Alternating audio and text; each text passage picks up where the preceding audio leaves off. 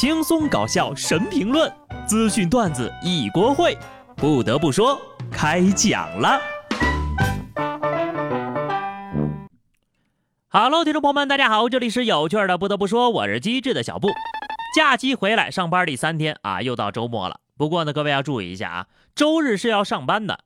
这个假放了啊，但好像又没放。在此我宣布，我接下来的工作安排。就是等国庆的七天假了。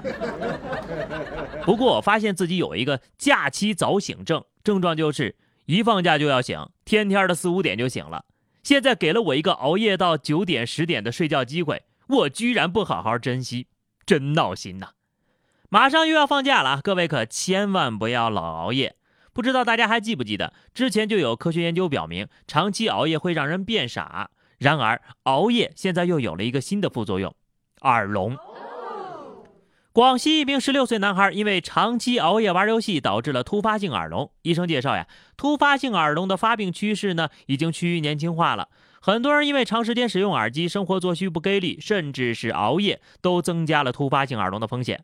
一般来说，突发性的是可以治愈的，但是如果治疗不及时，就有可能变为永久性感音神经性耳聋。所以，到底是熬夜让人耳聋，还是打游戏让人耳聋呢？怎么听着有一丝让游戏背锅的意思在里面呢？不得不说，也不能什么事儿都赖游戏，是吧？一个未成年人因为沉迷游戏熬夜，父母才更应该反思。溺爱就是危害，家长呢是要负首要责任的。突然就想起网友总结的那句话：熬夜只针对打游戏，工作学习可不算哟。同样。肺癌只针对电子烟，香烟不算哈，总要找一个背锅的。武汉的李女士就因为工作繁忙，连续三天加班，都拿月饼当晚餐。第三天半夜，突然是腹痛难忍，赶往医院，发现已经导致胃出血了。这个月饼啊，属于重油重糖的食物，对于胃不好的朋友来说呢，过多食用就会加重胃病。专家提醒，食用月饼时呢，应该遵循少吃多餐的原则，最好在半空腹的状态下把月饼分切进食。适当呢，还要搭配一些水果，以便于减轻肠胃的负担。敲重点啊！连续加班熬夜三天加班，那才是重点呢。这种连续加班啊，吃什么都不好使了。假期到了啊，不用加班的朋友也得注意了。你们知道出去玩必须带的是什么？钱。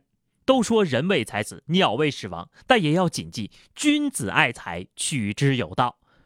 湖北襄阳一男子来到一家烟酒店，要了一瓶四十块钱的红酒之后呢，一口气干掉了半瓶。随后呢，该男子找朋友借了二十块钱微信支付，说呢剩下的二十呢一会儿再付。他借着酒劲儿啊，就用随身携带的水果刀威胁老板，还逼迫老板给他点个烟。报警之后，民警火速赶往现场将其控制。该男子呢此前就因为过吸毒、盗窃、寻衅滋事等等等等，多次被判过刑，去年七月份才刑满释放。这么快就二三四六好好几进宫了吗？我怀疑这人是故意的呀！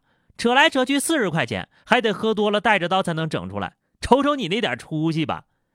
遇到这样的顾客呀，老板也是倒了血霉了。抢劫的见得多了，抢劫还让人点烟的，那还真是头一回见呢。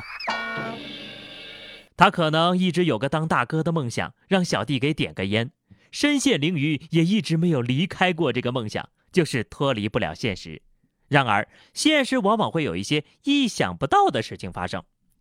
西安一位全运会赛事的驾驶员捡到了一枚金牌，开始呢，他以为是一块月饼，打开一看是个金牌。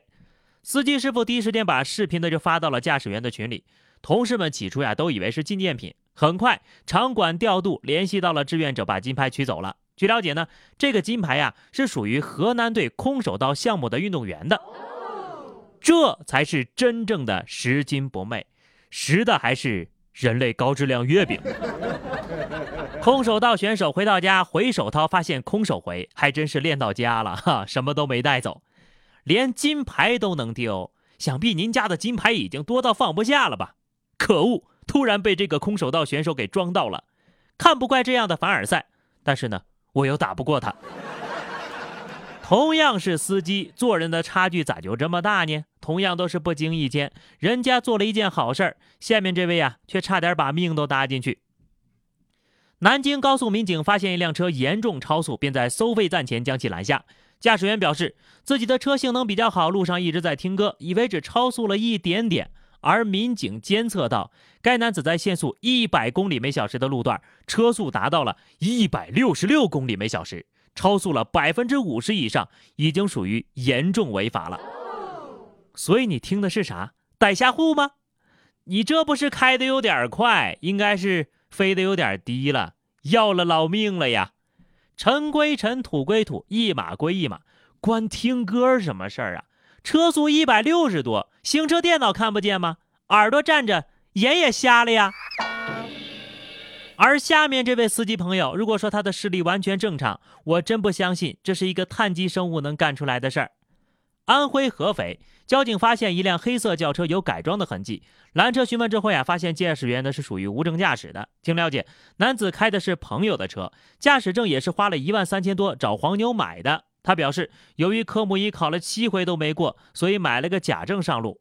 交警听后无奈的嘱咐小伙儿：“你可长点心吧。”交警看不懂，但交警大为震撼。这可不是长点心就能解决的事儿吧？得长脑子呀！驾驶证也能买，科目一能挂七回。我严重怀疑这是一位盲人司机。这种情况不是视力问题，就是智力问题。不过，按照智商不行的逻辑捋一下，倒是很合情理啊。科目一七次都考不过的脑子，选择买假证就很符合逻辑。不得不说，你科目一都过不去，还开个毛车呀？有些人呢，为达目的，总会想出一些奇怪的办法。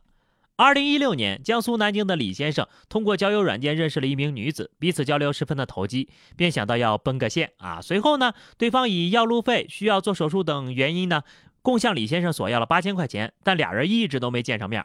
没过多久，李先生就发现被对方拉黑了。五年之后，今天李先生要结婚了，手头有点紧，想起了这桩旧事儿，便来到公安机关报案，希望呢可以找回这笔钱。把骗子当存钱罐的，我还是头一回见呐。不过话又说回来啊，时隔五年才报警，怎么了？打你就打你，还要挑日子吗？不得不说，五年前连对方一面都没见就被骗了八千块呀。究其原因，可能是因为五年前还没有国家反诈软件吧。虽然但是啊，如果真的是因为结婚手头紧，这才想起几年前被骗的八千块钱，但是这个钱就算找回来了。好像也只是杯水车薪呐。最后一条消息啊，大家来评评理啊！湖南株洲有网友发视频反映，小学生在足球场比赛，大爷大妈用锤子砸锁，冲进了球场跳舞。足球教练周先生说呀，当时正在比赛呢，为了孩子们的安全就锁了门。大爷大妈冲进来之后，拖着音响走到场地中间就开始跳起来了。社区书记说，这个球场呢，暂时是由小学出资管理维护的。作为足球训练营，在球场跳舞这个行为啊，也是会损害草皮的。当你看到一群大妈们迫不及待的想要进到足球场里面时，他们可能不是为了参加球赛，而是为了抢地盘跳舞。之前和年轻人抢篮球场，现在已经敢在孩子们比赛中途堂而皇之的闯进来跳舞了。希望呀，所有的阿姨妈妈们都能看清楚，这是足球场，不是圆舞池啊！当然了。如果有些大妈真的能够清楚这个事情的话，也就不会发生这种事情了吧？好了，那么以上就是本期节目的全部内容。关注微信公众号 DJ 小布或者加入 QQ 群二零六五三二七九二零六五三二七九，来和小布聊聊人生吧。下期不得不说，我们不见不散，拜拜。